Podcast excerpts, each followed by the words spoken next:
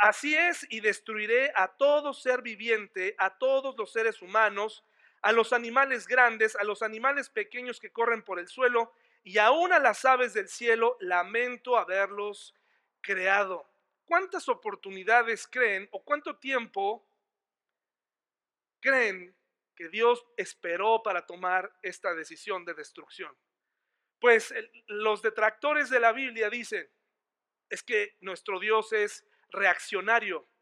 Nuestro Dios actúa, es un, Dios enojón. En el Nuevo Testamento tenemos un Dios molesto todo el tiempo, que, que manda pestes, que... No, hermanos y hermanas, no es así. Hay que entender bien la escritura.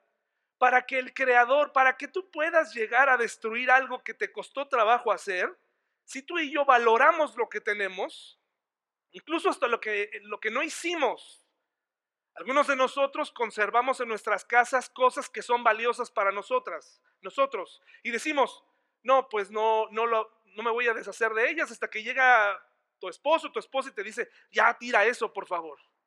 Pero no, porque para mí es especial, por favor, tira, ya, ya, ya caminan solos esos calcetines, ¿no? Ya tíralos.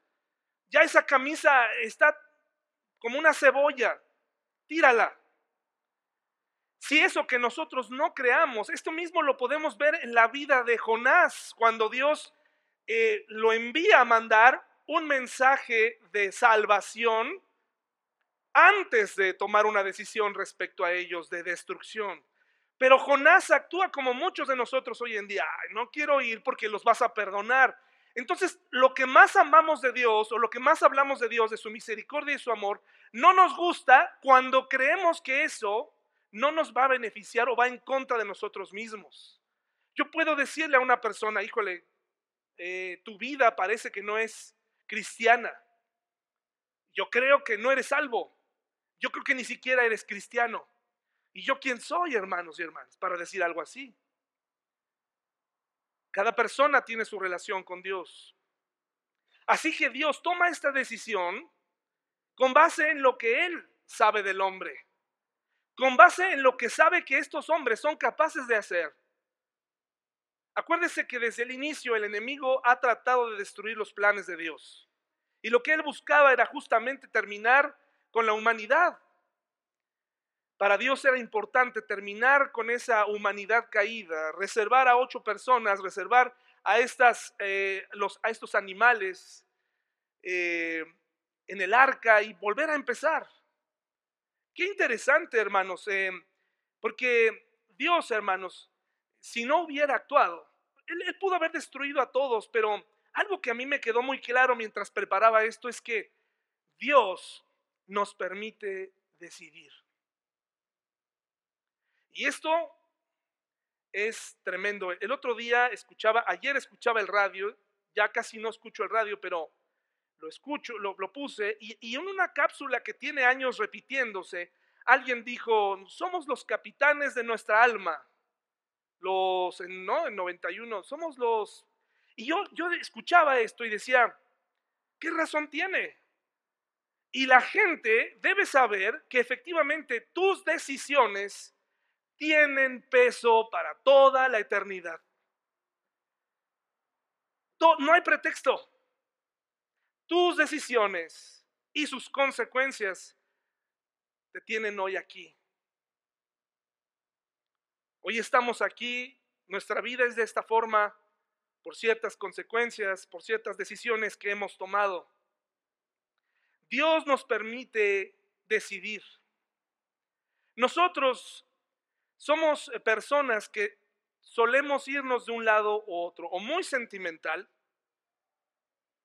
o muy duros, muy analíticos y sobrepensar las cosas y actuar solo con la frialdad. Recuerdo, hermanos, y respeto lo que este papá decía. No estoy de acuerdo, pero esta es solamente mi opinión. Él decía que a los niños no había que acostumbrarlos con tantos besos. No había que darles tantos besos. Porque eso era casi hacerlos débiles. Increíble, hermanos. Yo cada vez que veo sus mejillas que todavía se dejan. Y, a veces cuando Tabata, que es la que más me abraza, trato de hacerla a un lado, de pronto me acuerdo y digo, un día ya no me va a querer abrazar. Algo pasa en ellos. Así que venga, total, vamos a abrazarnos todo lo que se pueda. Increíble, o muy duros, muy analíticos o muy sentimentales. Y me parece que una de las grandes obras que el Espíritu Santo puede hacer en nuestra vida es moldear nuestro carácter si nosotros le dejamos que lo haga. Dejar de ser esas personas duras, cerradas totalmente, a ser esas personas que se mueven bajo los sentimientos todo el tiempo, que desde los sentimientos están tomando decisiones. Me caes bien, te saludo. Me saludaste, yo te saludo a ti, sin ninguna madurez. Eh, reaccionamos constantemente en base a los sentimientos. Miren lo que dice, le voy a decir otro ejemplo, Éxodo 4, 21 al 22, por favor. Éxodo 21, eh, Éxodo 4, 21 al 22. Ese es uno de los em, pasajes más controvertidos para algunos, porque nos habla directamente de que Dios endureció el corazón del faraón. Y aunque tengo un tema de 40 o 50 minutos de él, no voy a tomar más que un momento para explicarles a qué se refiere. Éxodo 4, 21 al 22. El corazón del hombre en la época pasada estaba intelectualmente endurecido, sentimentalmente también, de tal manera que cuando estas tres cosas, la voluntad, los sentimientos, las emociones, están, están endurecidas, el corazón da como resultado acciones de ese tipo, un mundo caído, un mundo terrible. En, en, Éxodo 4, 21 al 22 tenemos el ejemplo de un hombre que había vivido toda su vida desde que nació creyéndose Dios. Éxodo 4, 21 y 22. Y esto es muy importante. Usted tiene que saber cómo pensaba un faraón. Esperemos que en nuestra iglesia o en casa no estemos criando pequeños faraones. Desde pequeños, hermanos, la educación de un faraón consistía en hablarle de su grandeza y de su posible sucesión al reino, por encima de todo, en las familias reales, en los faraones, etcétera, eh, los reyes, se educaba a los niños y eh, especialmente al primogénito se le ponía una carga muy importante de tú un día vas a sucederme en el trono, así que tienes que aprender ciertas cosas. Y entonces hacían, a veces el, hijo resultaba ser débil, no era como lo esperaban, lo tenían que endurecer, etc. Pero un faraón tenía como principal característica, desde pequeño, sentirse rey, sentirse deidad. Esto, hermanos, no hace falta que hayamos nacido en Egipto para que cometamos este error. Muchos de nosotros nos cuesta trabajo recibir reprensión. Nos, nos, cuesta trabajo recibir consejos. Llegada a cierta edad, creemos que lo sabemos todo. Creemos que con la edad podemos ya hacer observaciones a nuestros hijos o a, o a las personas totalmente duras y fuera de lugar porque somos personas experimentadas en la vida.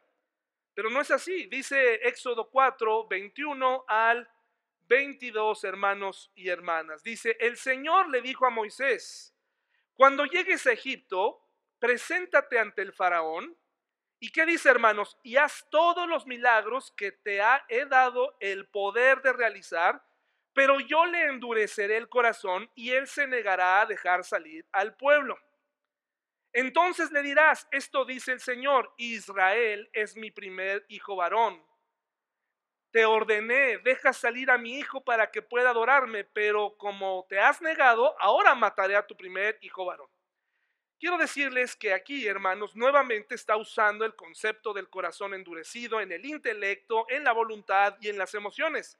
El faraón no iba a dejar salir al pueblo. Y, la palabra aquí polémica es que Dios iba a endurecer.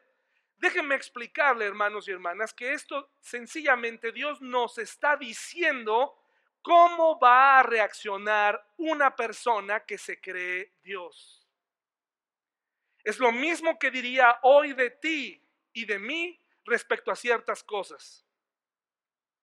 Pídele perdón a tu hermano por esto y aquello, pero tu hermano no te va a perdonar porque yo voy a endurecer.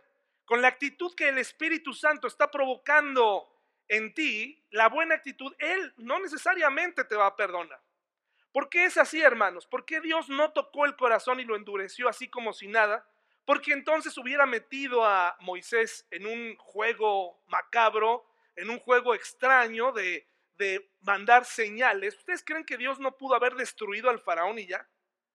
Pero ¿qué hubiera pasado si Dios hubiera destruido la voluntad del, faraón, así o, o destruido su imperio? ¿Qué hubiera sucedido, hermanos y hermanas?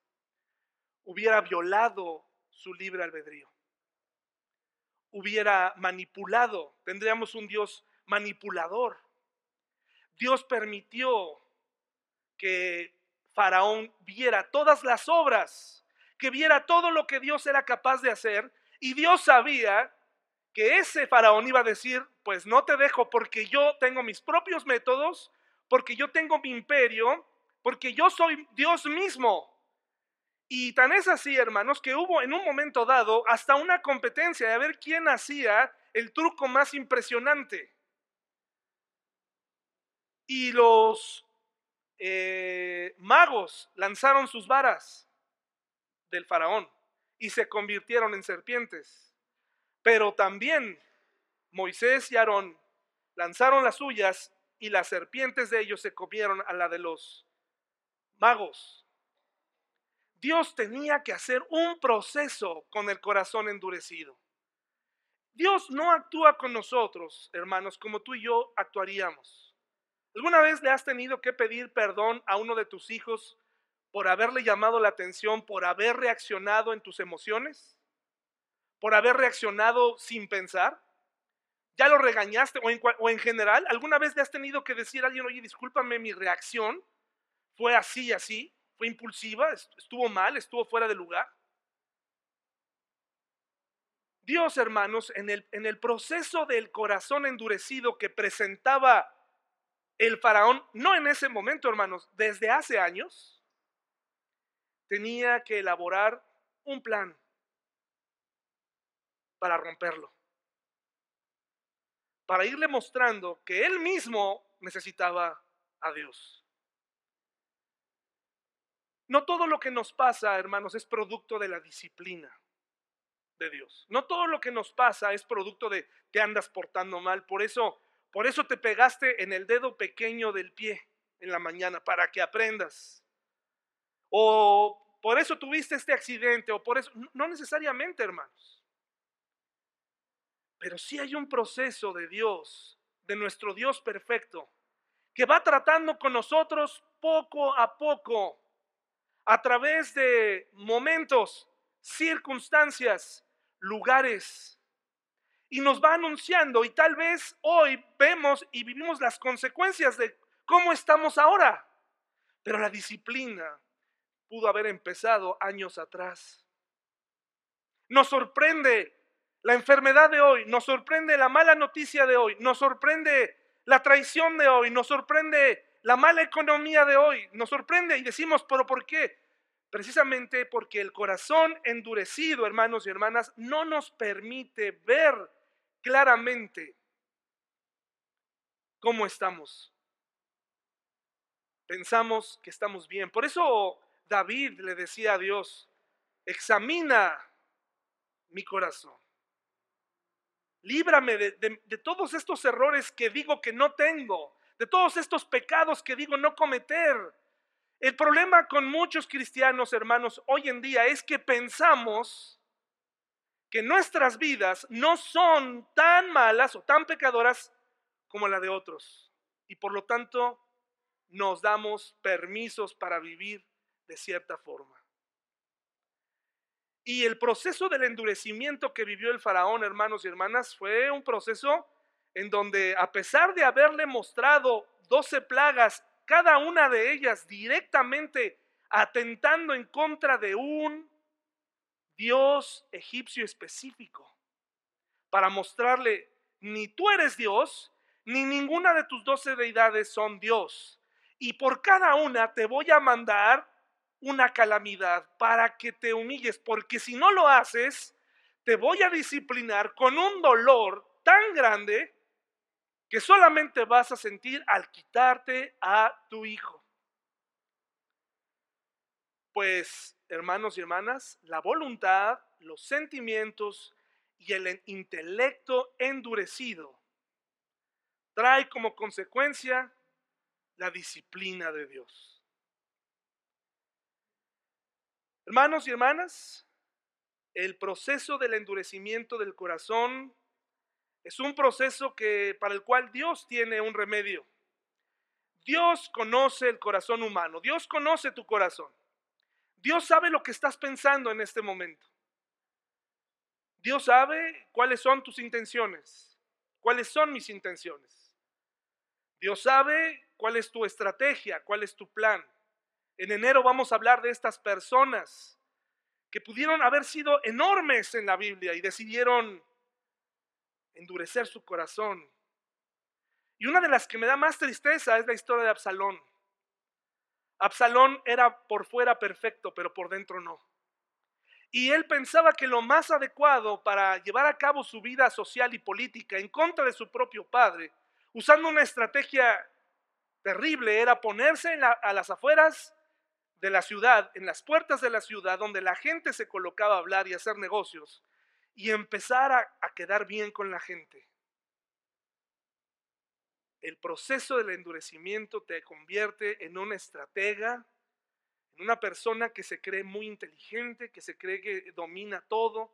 Hermanos, la Biblia nos advierte muchas veces, no eres tan inteligente como crees, no pretendas hacer las cosas tú solo. Depende de Dios, busca a Dios, ten una relación conmigo. Dios conoce a la humanidad y sabía lo que el corazón iba a hacer. Y también sabe que el corazón del hombre puede ser transformado. Si no estaríamos hablando, hermanos, de un corazón sin remedio, que no tiene y nunca va a poder experimentar cambios verdaderos. Pero Dios puede. El Espíritu Santo puede transformar nuestro corazón. ¿Por qué, hermanos y hermanas, Dios no llegó con el faraón con un plan amoroso? Porque hay algunos aquí y en el mundo, en Querétaro, en México, en todas partes, que dicen, es que siempre Dios eh, debería entrar a nuestras vidas con amor y lo hace. Pero ¿por qué no llegó con el faraón y le dijo, a ver, eh, Moisés y Aarón, vayan con el faraón. Yo les voy a dar, los voy a enviar con 500 toneladas de maíz del mejor, porque pues es arroz del cielo. Voy a entregarles ganado, voy a entregarles un montón de cosas y además diles, dile al faraón que yo voy a terminar de construir sus pirámides. Que ya no hay necesidad y que como yo voy a yo voy a construir las pirámides, ya no van a tener que pues que explotar a nadie porque pues voy a hablar con él, o sea, voy a llegar porque pobre también él, o sea, entiéndanlo, es gobernante. Pobre, tiene un montón de gente a la que hay que mantener, ¿no? El, río Nilo se les desborda luego y, ya no saben qué hacer y no, no, imagínense, no. Para que no lastime a mi pueblo, voy a mandar esta, todo este tributo al faraón y les voy a ofrecer construir sus pirámides.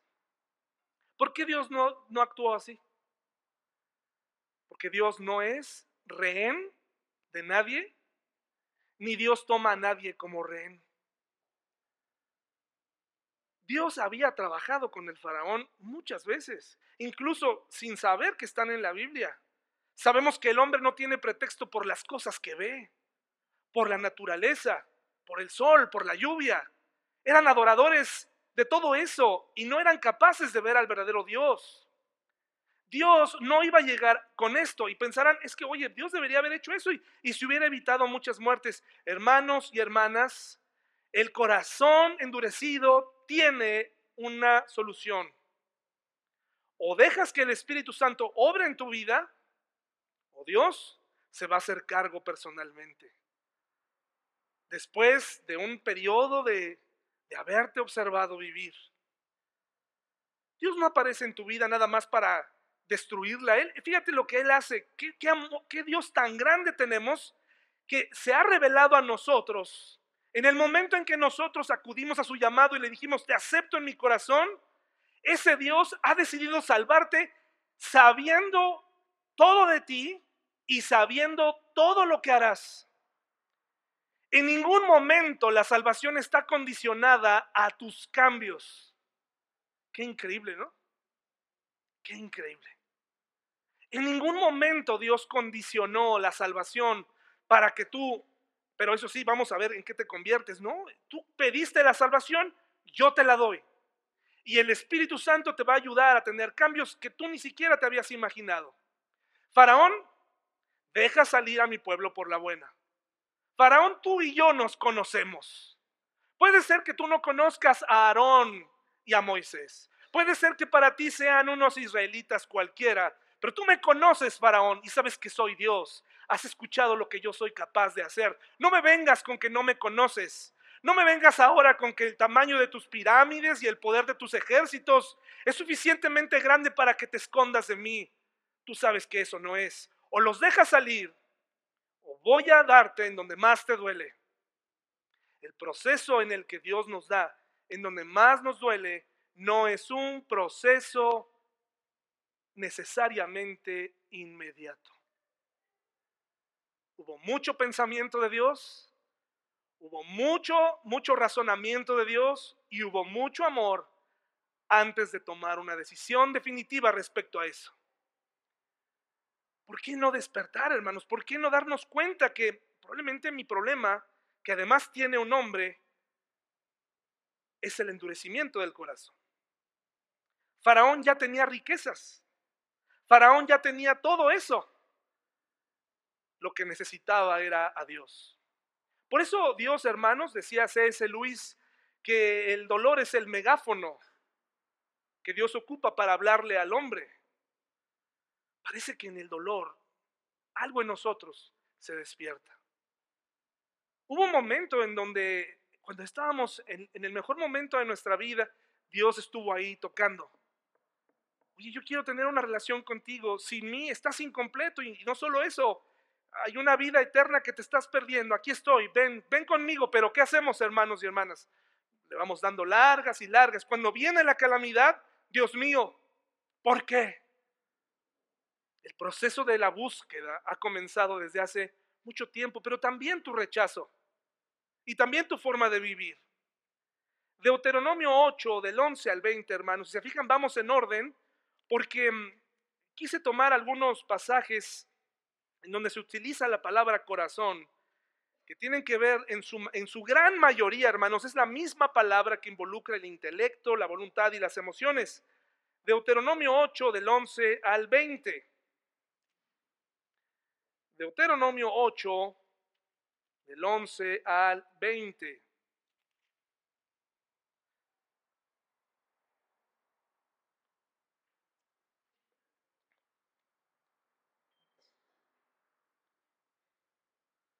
Deuteronomio 8, del 11 al 20. ¿Ya la tenemos, hermanos y hermanas? Fíjense, aquí nos describe un poco a ti y a mí. ¿No te parece? Mira. Sin embargo, ese es el momento cuando debes tener mucho cuidado. ¿En dónde? En tu abundancia. Ten cuidado. Nos está hablando Dios, hermanos, con mucho cariño, con mucho amor, con, advirtiéndonos de lo que va a pasar. Ten cuidado de no olvidar al Señor tu Dios, al desobedecer los mandatos, las ordenanzas y los decretos que te entrego hoy. Pues cuando te sientas como hermanos y hermanas y está mal sentirse satisfecho, está mal cuando nuestra satisfacción deja fuera a Dios. Pero la vida plena, hermanos, que Dios nos ha venido a dar, nos da satisfacción, nos llena. Y dice, dice aquí, cuando te sientas satisfecho y hayas prosperado y edificado casas hermosas donde vivir. Está mencionando eh, prácticamente lo que para el hombre y la mujer es importante. Una casa, estabilidad, riquezas, cosas que a veces damos por hecho. Hoy entre nosotros tenemos a un visitante que, que no tiene eso. Le pedimos a Dios que lo lleve bien de regreso con su familia. Pero muchos de nosotros estamos acostumbrados a estas cosas. Nuestros hijos están acostumbrados a estas cosas. Cuando usted identifique que su hijo tiene actitud de faraón, inmediatamente háblele de lo que pasa cuando una persona se ensoberbece, porque eso se va haciendo con el tiempo peor. Las historias divertidas de los niños que eran consentidos por sus padres cuando eran pequeños, dejan de ser divertidas cuando esa persona, hombre o mujer, se convierte en un villano, un patán en su vida, una persona desorientada, totalmente alejada de Dios, no quiere saber nada. Ese niño consentido dejó de ser tierno. Cuando un niño pequeño nos dice, no, no quiero, no, no quiero, no voy, no lo hago. Ah, qué divertido, porque lo puedes cargar y lo llevas. Pero con el tiempo se empieza a poner seria la cosa. Dice, cuando, cuando tengas todas estas cosas, cuando haya aumentado mucho el número de tus rebaños y tu ganado y se haya multiplicado tu palabra y tu oro junto con todo lo demás, ten mucho cuidado. Y hoy en día, hermanos, no, no necesitamos tener mucho para perder el piso, ¿eh? Basta con que podamos pagar nuestro plan del iPhone 15 para perder un poco el piso, ¿eh? De veras, hermanos, no necesitamos tener muchas riquezas. Basta con cargar una marca en tu ropa, basta con tener, a lo mejor es la única, pero qué valor te da. A lo mejor es clon, no importa, pero cómo te da, cómo te, sientes. No me empujas el hombro para que las mujeres lo vean, mira. Y no está mal eh, usar marcas, a lo que voy es cuando tu corazón está ahí. Nuevamente el corazón, dice que cuides tu corazón. Cuida tu intelecto, tus emociones, tu voluntad. Porque Versace, Louis Vuitton, todo eso son marcas nada más. Pero la gente, hermanos, nos escondemos en ellas. Claro que sí, yo me he escondido en ellas. Nunca he predicado, hermanos, eh, para, para, para ustedes nada más. Siempre me he involucrado en mí mismo. Y claro que sí. Por supuesto que sí, me escondo en eso. y he navegado con eso también y me he sentido ah, Apple Watch. Aquí está. ¿Dónde está? No traigo, lo vendí, no sirven. Pero ¿saben qué? Nos escondemos en eso. Y luego dice, hermanos, fíjense lo que les está diciendo. No te vuelvas orgulloso en esos días y entonces te olvides del Señor tu Dios, quien te rescató de dónde, hermanos? De la esclavitud en la tierra de Egipto. No olvides que Él te guió. No sé si alguna vez has estado en una situación donde has necesitado de ayuda de alguien. Una situación vulnerable. Y cuando la vida y Dios te permite salir de ahí, te olvidas de esa persona. Yo les puedo contar, hermanos, eh, de muchas personas que a diferencia de Wayne y Shalan aquí presentes, se olvidaron de mis papás. Se olvidaron de ellos y lo que alguna vez ellos hicieron. Yo sé que tú haces cosas por las personas y se siente bonito que te olviden. Es feo. Y Dios te dice, no te olvides de mí, acuérdate dónde estabas. Cuando yo me quedé sin empleo, hermanos, un poco antes de la pandemia, nunca voy a olvidar el sentimiento de decir, ahora que vamos a hacer. Y cada vez que siento, ahora que gracias a Dios Él me ha dado un, trabajo que, donde soy feliz, y pienso que tengo el asunto resuelto, si no económicamente, al menos en ambiente y muchas cosas, es increíble, me pongo a pensar en ese día en el que abrí la cajuela de mi carro para vender jugos.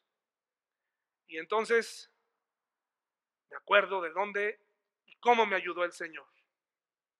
Y lo difícil que era que no te corrieran de los lugares donde te ponías, porque te mandaban a la... Y luego ya te, ya te tenían envidia y luego ya llegaba otra persona. Y, y ahora que tienes un trabajo estable, lo valoras.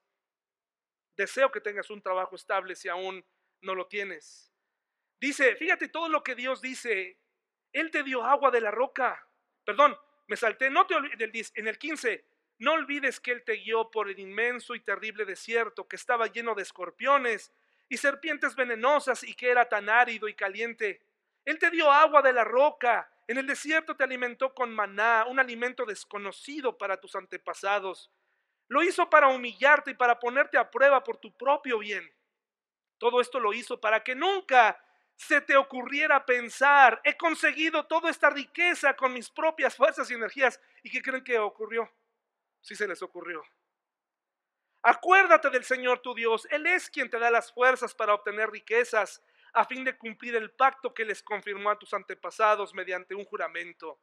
Pero una cosa te aseguro, si alguna vez te olvidas del Señor tu Dios y sigues a otros dioses y les rindes culto y te inclinas ante ellos sin duda, ¿qué pasó hermanos? Serás destruido, porque Dios no es rehén de nadie, hermanos. Dios no es el abuelito buena onda. Él es Dios justo. Intelectualmente te ha dado, Él diseñó la salvación. Emocionalmente te ha amado y en su voluntad envió a su Hijo a morir. Él es un Dios perfecto. El placer, las riquezas, la buena suerte, la religión endurece el corazón. Y el corazón endurecido hace pensar que nunca habrá cambios. Vayamos ahora sí a Hebreos, hermanos. Porque dije, bueno, si en hebreo existe la palabra lev para el corazón, ¿cuál es la palabra griega para hablar del corazón? En el griego, que es el idioma en el que fue escrita nuestra Biblia, en el, Nuevo Testamento. Hebreos 3, del 7 al 11. Y la palabra es cardia. Nos suena muy lógico, no más que lo hebreo, ¿no? Cardio, de, casi de cardio, de, de ahí vienen muchas eh, derivaciones, cardia. Y también, hermanos, abarca un concepto que involucra los pensamientos, los sentimientos y el intelecto.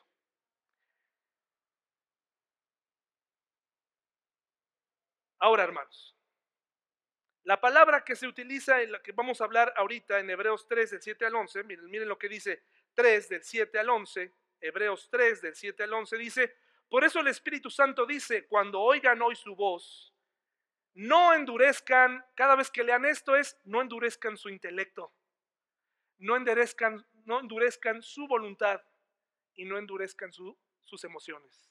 A eso se está refiriendo. Tres cosas en uno. Cuando hablen de corazón, es esto. No nada más te dejes ir por los sentimientos. No nada más te dejes por, ay, es que a lo mejor, no, no, a ver, piensa lo que, vamos, lo que vas a hacer. No te endurezcas el corazón, como lo hicieron los israelitas cuando se rebelaron aquel día, que me pusieron a prueba en el desierto. Allí sus antepasados me tentaron y pusieron a prueba mi paciencia a pesar de haber visto mis milagros durante 40 años por eso me enojé con ellos y dije, su corazón, o sea, su voluntad, su intelecto y sus emociones, siempre se alejan de mí, todas juntas. Rehusan hacer lo que les digo. Así que en mi enojo, juré, ellos nunca entrarán en mi lugar de descanso. Y así muchas, casi toda esa generación quedó fuera, incluyendo a Moisés. Moisés, hermanos y hermanas, hablaba nuestro hermano Joselo hace ocho días, eh, hay diferentes posturas de por qué Moisés no entró a la tierra prometida. Y mm, a mí me parece, hermanos, que una, la postura que yo creo en la Biblia es que, él, que Dios ya, ya necesitaba que un cambio de liderazgo, ¿no? Moisés estaba muy cansado, había dirigido a esta nación durante 40 años y, y era, era, era, grande. Entonces, hermanos, eh, Creo que Dios decidió que, ese era el momento. Recuerde que Moisés y Dios tenían una relación de años estrecha. Por favor, no piense que Dios le dijo a Moisés, ándale para que se te quite. No entras, pero te voy a dejar que la veas. Está padre, ¿verdad? Pues no entras. No, hermanos, no, no, no, no. Dios tenía una relación con, no olvide eso. No olvide eso. Antes de que nosotros hagamos un juicio con, la gente, ah, mira, le pasó esto porque andaba mal. Calma. Si la relación de esa persona estaba mal con Dios y vino una disciplina a consecuencia de eso, solamente ellos lo saben. A veces es evidente, a veces no. Pero Dios actúa, hermanos, cuando tenemos una relación con Él. Él no es como tú y como yo, que nos dejamos de hablar o, o somos indiferentes o nos castigamos mutuamente. Permítame decirle así, permítame ejemplificarlo de esta manera, y como decía José Luis, esto no está en la Biblia, ¿no? Para que no vayan a decir, hoy David anda diciendo esto y esto no está en la Biblia, pero yo creo que llegado el momento en donde Moisés llegó a la tierra prometida, Dios le permite ver, yo creo que Dios, humanamente hablando, le haber dicho, Moisés, cumpliste tu propósito, vámonos, ya Moisés, y yo no creo que Moisés haya dicho, ay no, Dios, por favor, porque además la tierra estaba sin edificar todavía, era edificarla. Creo que, creo que ellos ahí se dieron la mano y vámonos, Señor. Como Pablo, ¿no? Que decía, eh, a veces deseo ya estar contigo, pero me quedo, me quedo aquí porque les conviene que esté aquí. Y entonces eh, Dios, hermanos, nos dice, no endurezcas tu voluntad, tus emociones, etcétera. Mateo 19.8, hermanos, por favor. Mateo 19.8. Mateo 19.8. Mateo 19.8.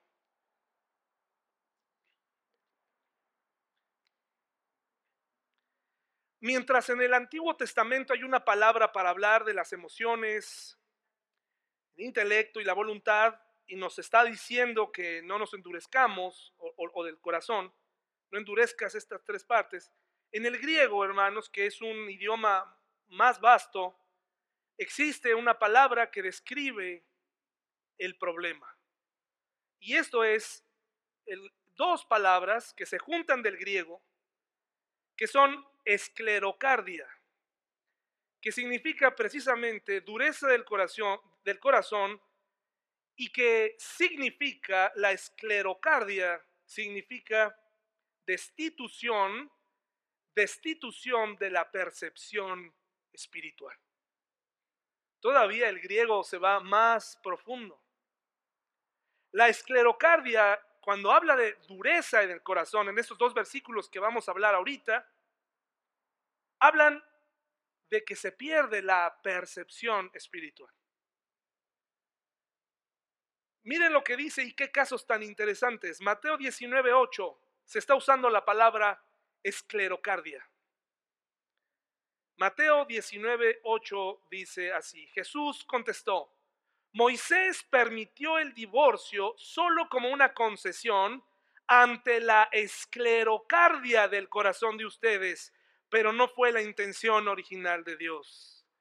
La falta de percepción espiritual la dureza del corazón, la esclerocardia, rompe familias, destruye familias. Por eso tu matrimonio nomás no hayas cómo. Por eso nomás no. Porque uno tiene percepción espiritual y el otro no, o, o tal vez ninguno. Cada quien está por su lado en las relaciones personales, en nuestra iglesia, esclerocardia.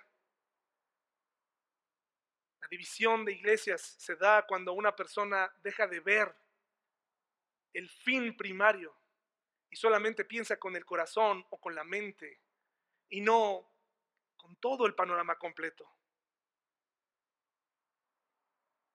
Por supuesto, cuando la gente se va, nos duele. Vea el panorama completo, hermano. Por favor, véalo. Ni es todo mente, ni es todo corazón. Hay un panorama. Obsérvelo. Esclerocardia. Los matrimonios no se ponen de acuerdo. La terapia está de moda. La búsqueda por psicólogos, la búsqueda por esto y aquello, parece que no da resultados. Lo que tú y tu matrimonio necesitan es sensibilidad espiritual. Búsqueda de Dios. Ceder derechos nunca fue cosa de humanos. Tiene que intervenir el Espíritu Santo para entender por qué es importante para ella ciertas cosas y por qué es importante para él otras cosas. Es increíble, hermanos. La percepción espiritual te hace entender lo siguiente, hermano y hermana. Cuando tú te casas y tienes hijos, y de pronto tienes un deseo tremendo por estar solo con tu esposo o con tu esposa, tienes esclerocardia. No, pero es que si hace falta. Espérame, hermano, espérame, hermana. ¿Que no hubo un proceso de noviazgo? ¿No se le llamó a eso noviazgo? Cuando tienes hijos, hermano y hermana,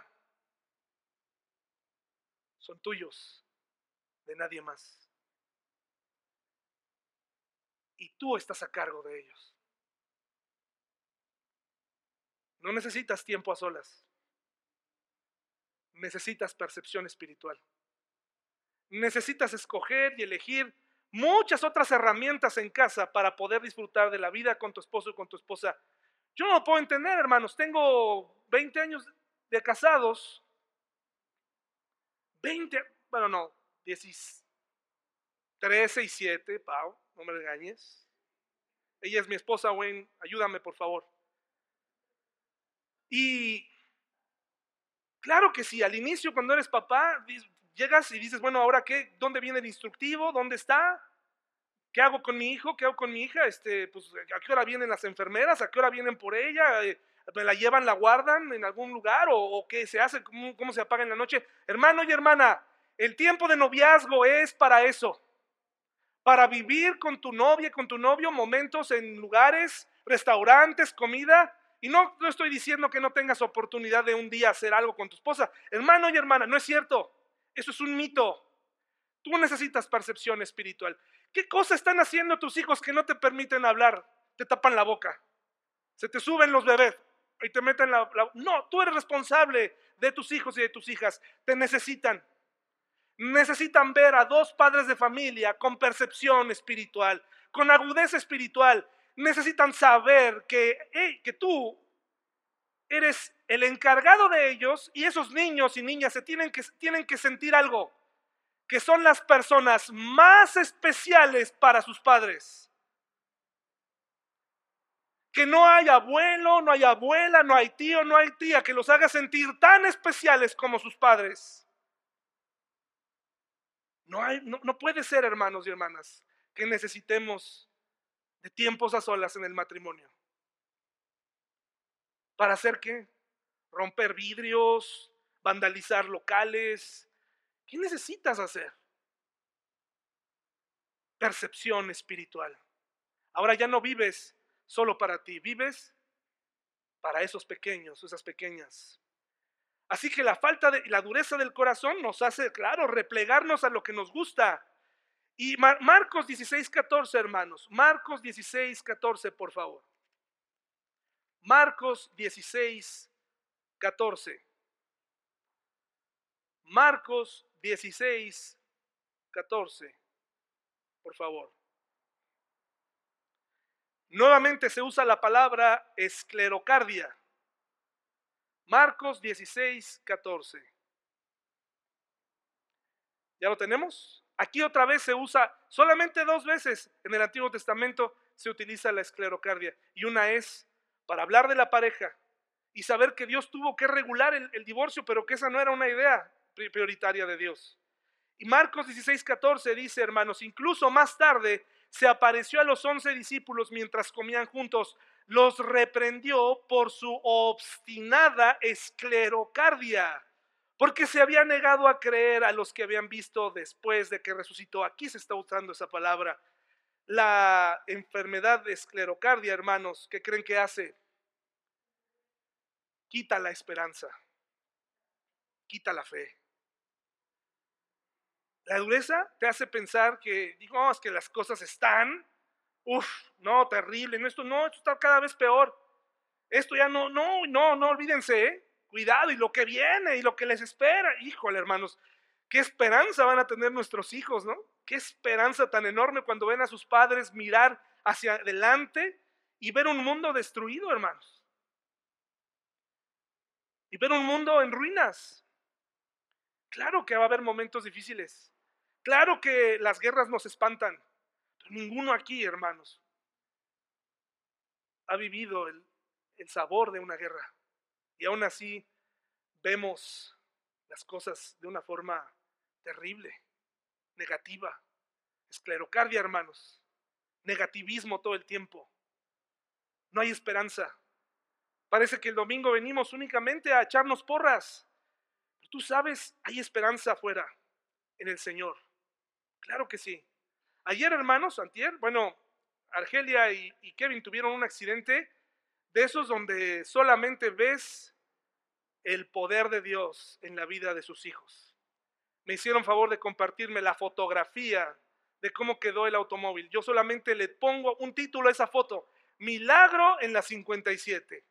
Dos cristianos protegidos por Dios. Por mucho menos la gente queda muerta en esa carretera. Solamente Dios. ¿Hay esperanza en el futuro o no la hay? No sobrevivimos una pandemia, hermanos, ¿sí? Con pérdidas, pérdidas económicas y pérdidas de salud y pérdidas físicas, pero que ese malestar en tu pecho no te haga pensar que Dios no se puede hacer cargo de él. Que esa, esa agitación que ahora tienes te haga pensar que ya no hay esperanza. Que el paso de los años no te haga pensar que eres ya una persona mayor como para poder disfrutar de las cosas simples de la vida que Dios te da. Hay esperanza. Si eres una persona constantemente pesimista, tienes esclerocardia. Hermanos, quiero terminar aquí porque si, si el corazón es el centro, hermanos, entonces tengo que amarlo así. Mire lo que dice Marcos 12 del 30 al 33, ahí más adelante. Marcos 12 del 30 al 33. Ya estamos terminando, hermanos y hermanas. Marcos 12 del 30 al 33. Entonces, si mis emociones, mi voluntad y mi intelecto están en mi corazón, mire lo que dice Marcos 12 del 30 al 33. Amarás al Señor tu Dios con todo tu corazón, con toda tu alma, con toda tu mente y con todas tus fuerzas. El segundo es igualmente importante, amarás a tu prójimo como a ti mismo. Ningún otro mandamiento es más importante que estos. Y el maestro de la ley religiosa respondió, bien dicho maestro, has hablado la verdad al decir que hay un solo Dios y ningún otro Además, dice él, yo sé que es importante amarlo con todo mi corazón y todo mi entendimiento y todas mis fuerzas y amar a mi prójimo como a mí mismo. Esto es más importante que presentar todas las ofrendas quemadas y sacrificios exigidos en la ley. Al ver cuánto entendía el hombre, Jesús le dijo, no estás lejos del reino de Dios, y a partir de entonces nadie se atrevió a hacerle más preguntas. Este hombre, maestro de la ley, que creía saberlo todo, Jesús le recuerda la importancia de amar a Dios con la mente, con las emociones, con el intelecto. Amamos y adoramos a un Dios que está vivo. No es un mito, no es, no es un asunto de, leyendas. Es verdadero. Lucas 6:45, por favor, hermanos. Lucas 6:45. Lucas 6:45.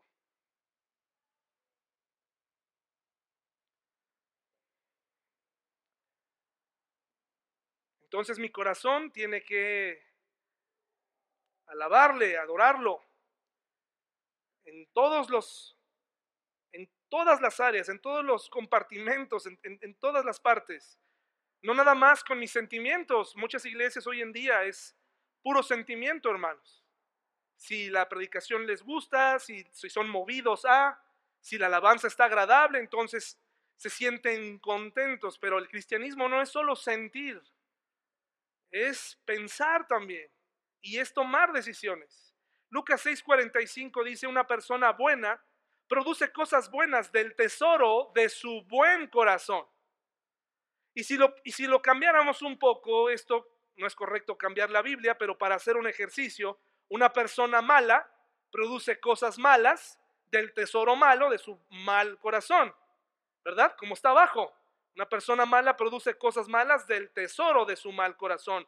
Lo que uno dice brota de lo que hay, ¿en dónde? En el corazón. Hay ocasiones en, donde parece que estamos hablando otro lenguaje con las personas. No entendemos de qué estamos hablando, ¿no? No estamos en el mismo canal. Tenemos que enfocarnos, analizar nuestro corazón. ¿Bajo qué? ¿Cuál es mi entendimiento de la vida, de las cosas, de, de mi vida cristiana, del servicio en la iglesia? ¿Por qué limpio? Miren, algo muy interesante está en 2 Corintios 9, 7. Ustedes saben que nosotros aquí en la iglesia, hermanos, no tenemos una fijación por el dinero. Pero el dinero, hermanos, ya que es la raíz de todos los males, ahí puedes notar eh, cómo piensan ciertas personas.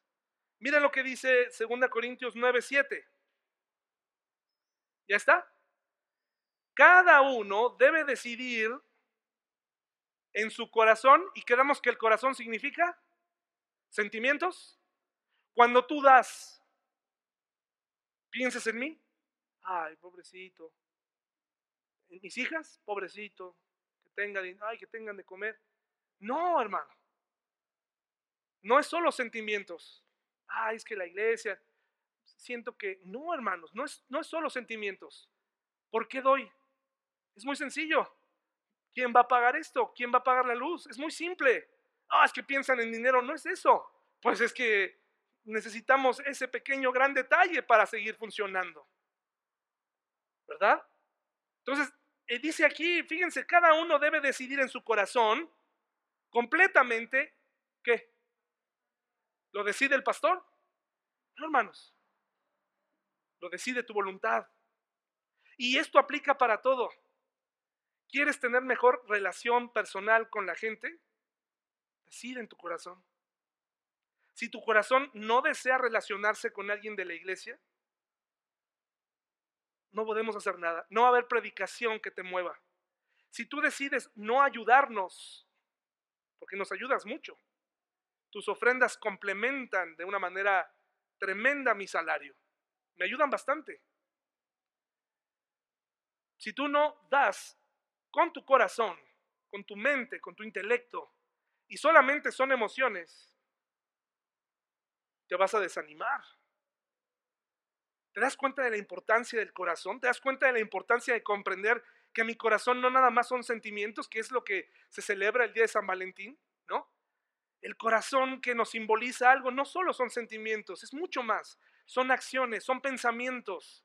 Y si dejamos que Dios tome el control de todo eso, entonces nos vamos a poner en las manos del gran cardionostes, que es el que puede y sabe lo que hay en nuestros corazones. Vamos a ponernos de pie, vamos a buscar Apocalipsis 2.23. Aquí hemos terminado. Apocalipsis 2.23. Porque nuevamente, hermanos, eh, solamente nosotros sabemos y ustedes saben lo que hay en su corazón. Apocalipsis 2.23 dice así, hermanos. Apocalipsis 2, 23. La palabra griega para que se usa aquí es cardionostes. Nuestro Dios sabe lo que hay en nuestro corazón. Las intenciones. Apocalipsis 2, 23. Heriré de muerte a sus hijos, entonces todas las iglesias sabrán que yo soy el cardionostes es decir, el que examina los pensamientos y las intenciones de cada persona y no se queda ahí. Cuando probablemente nos enfrentamos a una situación, malos entendidos, situaciones en la vida donde están fuera de nuestro control, etcétera, o somos juzgados por ciertas cosas y mm, creo que hasta nos, equivocamos más al dar explicaciones. Tenemos que saber algo. Cardionostes es Dios. Él conoce la intención de tu corazón. Si Él conoce y tú conoces la intención con la que haces las cosas, ninguna predicación te va a ofender. Ningún mensaje, ninguna indirecta, nada te va a ofender porque, ¿sabes? Tú sabes lo que realmente está pasando. Cuando te olvidas de eso, entonces es eso es personal, eso no me gusta, eso que está pasando, ¿por qué dijo esto? Y, es, y se convierte, hermanos, en, un, e, en una cacería. hermano y hermana, Dios conoce tu corazón y por eso dice, y les daré a cada uno de ustedes lo que se merezca. No te preocupes, hermano y hermana. Dios conoce las intenciones de tu corazón. Dios sabe si son buenas, si son puras, si son leales, si, son, si están comprometidas, si están eh, eh, a favor o en contra. Eso solamente tú lo sabes. Lo más importante es, no permitas que tu corazón se endurezca. Que no te engañe tu corazón. El cristianismo es más que emociones, es más que análisis profundos, es más que decisiones tomadas al aventón, es un concepto que involucra a Dios y su Espíritu. Vamos a orar, hermanos y hermanas. Señor, muchas gracias por este hermoso día. El concepto del corazón va mucho más allá de lo que nosotros creíamos. Ayúdanos, Señor, a poner en práctica a, cada área de nuestra vida, llevarla a la rendición, Señor, de ti. A saber que, Señor, tú eres un Dios soberano, pero a la vez respetas nuestras decisiones. Y Señor, nos hablas con paciencia, con cariño, pero hoy en este día yo te quiero pedir que nos hagas perceptivos, que no lleguemos a la dureza del corazón de tal manera que tengas que tomar medidas con nosotros. Ayúdanos a percibir, ayúdanos Señor a ser sensibles, ayúdanos a seguirte con todo nuestro corazón, con toda nuestra voluntad, con toda nuestra mente. En el nombre de Jesús, amén. Gracias hermanos y hermanas. Vamos a concluir nuestra reunión con un coro. Las personas que han propuesto en su corazón ofrendar, ya saben cómo hacerlo.